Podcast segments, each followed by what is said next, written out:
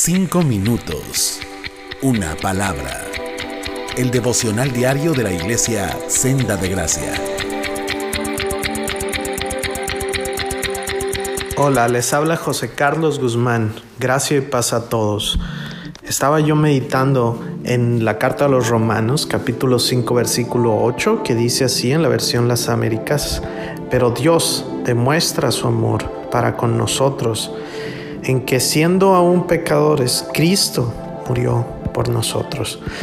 Y en esto me hacía yo la pregunta de dónde estuviera yo, dónde estuviéramos nosotros si no fuera por Cristo. Estuviéramos seguramente con más ansiedad, con más desánimo, sin esperanza quizás en estos momentos difíciles en el cual todos estamos enfrentando dificultades aunque de maneras muy distintas. ¿Dónde estaríamos? Y quizás tú que escuchas esto, amigo, amiga, estás en esta situación, estás dándote cuenta que estás enfrentando solo esta situación. Y quiero decirte que como lo dice este versículo que acabas de escuchar, Cristo murió por nosotros porque todos somos pecadores. Esa es la mala noticia. Y los cristianos somos pecadores perdonados. Nuestra confianza la hemos puesto en Cristo. Y quiero invitarte el día de hoy a que tú vengas a Cristo, a que pongas tu confianza en Él, en lo que Él hizo y en quién es. Para esto te invito a que le pidas que te permita conocerle y que empieces a leer su Biblia, su palabra, para que Él use esto, para irte enseñando, irte dirigiendo en todas estas cosas y te apoyes también en la persona que te está compartiendo este audio y que Dios sobre y te conceda que puedas poner tu confianza en Cristo y pueda mostrarte tus pecados y tú te puedas arrepentir frente a Él.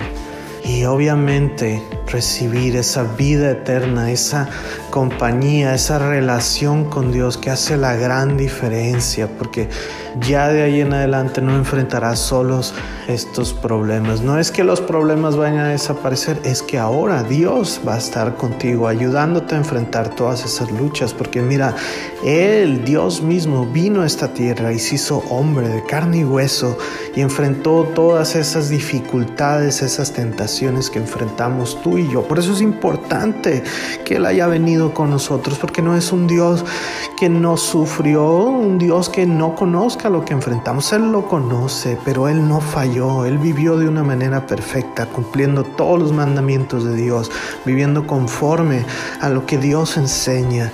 Y así fue como Él se pudo hacer el sacrificio perfecto y necesario para reconciliarnos con Dios, porque estamos separados de Dios, dice la Biblia, por culpa de nuestros pecados pero Él vino a morir y a reconciliarnos, a abrir camino.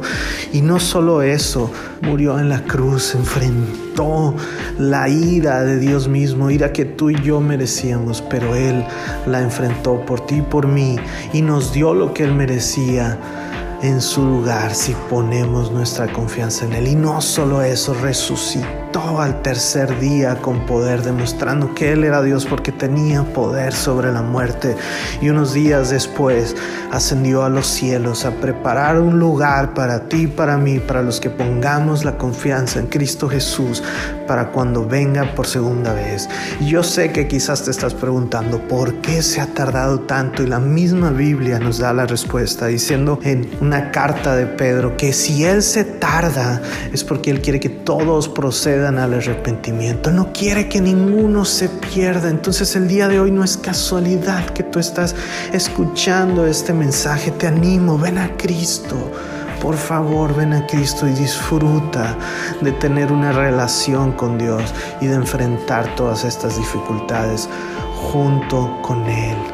No esperes más, pero sí quiero ser bien claro, esto te lo va, te va a costar todo, porque obviamente Dios va a venir a ser el Señor, el que mande en tu vida y Él te va a ir enseñando poco a poco a tomar mejores decisiones dirigidas por Él. Porque Él te va a dar lo que tú necesitas por encima de lo que tú quieres y Él te va a ir formando y haciendo a que cada día seas más como Él y menos como tú, porque es lo que todos necesitamos. Hasta el día de hoy hemos tomado muchas decisiones que nos han hecho daño, pero Él quiere cambiar eso. Ven a Cristo y si tú ya lo conoces, cobra ánimo en estas buenas nuevas. Cobra ánimo en que Cristo ya está en tu vida y tú no estás solo enfrentando todas estas dificultades. Dios te bendiga. Cinco minutos. Una palabra. El devocional diario de la iglesia Senda de Gracia.